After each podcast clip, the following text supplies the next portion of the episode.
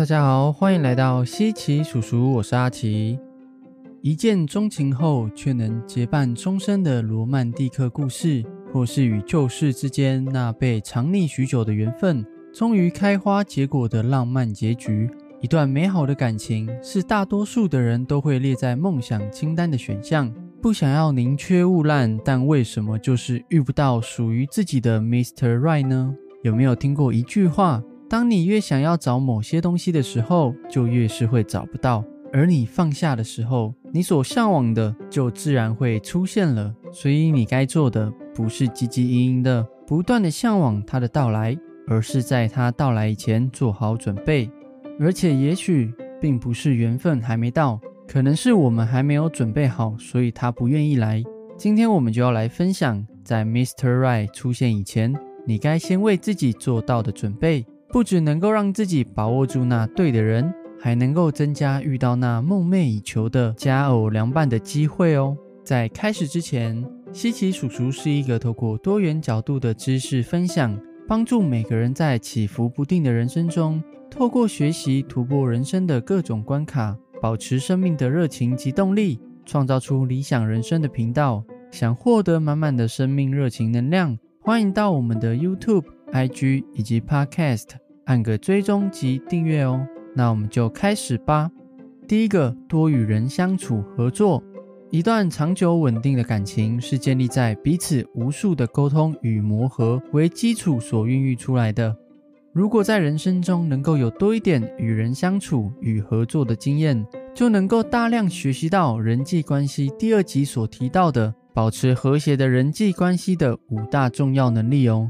因为经营感情就如同经营任何关系一样，一旦关系被建立了，我们就再也不是一个人喽。彼此在愿意在一起的同时，我们的快乐、痛苦、幸福某部分也会属于彼此。就像是当自己生病了，担心的不会只有自己，还有你的另一半；当自己完成了某项成就的时候，开心的也不会只有你自己，还会有你的另一半。甚至结婚之后，如果要经营家庭，更会像是在经营创造一个幸福的家为理想的公司一般，彼此都希望处在一个舒适和谐的婚姻的情况下。通往这条幸福道路的过程里，就需要时常协调彼此的生活模式、财务状况，并且同甘共苦，相互照顾。大家有没有觉得，这就像是在大学的时候做专题报告一样？绝对会希望自己的组员多多的付出，并且愿意沟通与协调。如果谁犯懒了，或者是一直保持着自顾自的做事风格，想摆烂就摆烂，不想做那个，不想做这个，没想过自己的行为将会决定大家是否收到欢迎明年再读一次的岩壁门票。而感情也何尝不是这样？要学习与他人共存呢？所以一旦没有了相处合作的经验与能力，就可能因为太习惯一个人生活，以至于生活的很多细节上有太多的理所当然，活在一己世界里，而冲突的发生就只是时间问题而已哦。那我们该怎么做呢？第一个就是要习惯，可以透过一些团体或家庭之间的互动，习惯与他人共存的生活模式。像以前阿奇有参加过福少团，与团队的成员们分工合作。一起透过举办活动的过程中，想办法做好这场公益活动，或者是在家中可以试着思考，家里还有什么样的事情是我们自己没有付出却能够拥有的，从中就可以练习看见家人的付出，可能是家中的水电、日常用品、房租、房贷、打扫等等，不让自己习惯了在关系里面理所当然了他人的付出。第二个。可以练习五大与人共事的能力哦。这部分可以收听或收看人际关系第二集哦。当这些能力熟悉了，如果关系有冲突，能够使我们更容易的明白是哪个环扣出现了问题，并且对症下药，让关系的问题不再困扰我们哦。第二个，为家人付出，关系中学会付出可以说是再基本不过的事了。但最重要的不单单只是要付出。而是从付出中学会同理，因为大多时候我们都只看见他人的付出，但没有想过他人付出背后的心与代价。透过为家人付出的过程，我们也可以感受到照顾自己所重视的人与家庭的那份辛劳，也能明白爱不是那些看得见的金钱或柴米油盐，而是百忙之中还要抽出来的时间，或者是忙碌之余还是要做出来的晚餐。透过练习自己的同理心，就能够看见他人为自己所付出的分量。所以，如果我们懂得不只是看到表面上的付出，学习也看见眼睛所看不见的心意。在关系之中，就能够因为看见与理解另一半在生活中那日常的爱与关怀，让感情的关系更容易因此感到幸福。甚至因为懂得为他人付出的你，对方也会感受到被照顾、被关心，这也使得彼此的相处可以保持温度与幸福哦。所以，让自己习惯当一个懂付出的人。绝对也是一个让我们更快的拥有或遇见一段美好的感情的来源之一哦。第三个，爱自己。你不爱自己，哪会知道对方是否爱你呢？我相信，不管那个 Mr. Right 是否已经出现，我们都还是必须要先拥有看见爱的能力。爱是什么？我认为就是一颗愿意无条件付出的心。你是否也愿意这样为自己无条件的付出？只为了让自己开心呢？不会因为舍不得花钱而给自己一个所向往的旅行，也不会因为在意别人的眼光给自己一个一直以来所向往的生活模式。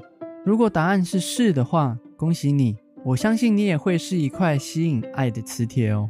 当我愿意爱自己，我们就会尊重自己的身体与精神，把自己也当做一个爱人在看待。一旦拥有这样的状态，我们也能够从跟人互动的过程看得出来，谁也跟我们一样爱自己。甚至在生活中懂得为自己付出的你，也会更容易散发出独立自主的独特魅力哦，让他人更容易看见我们的好。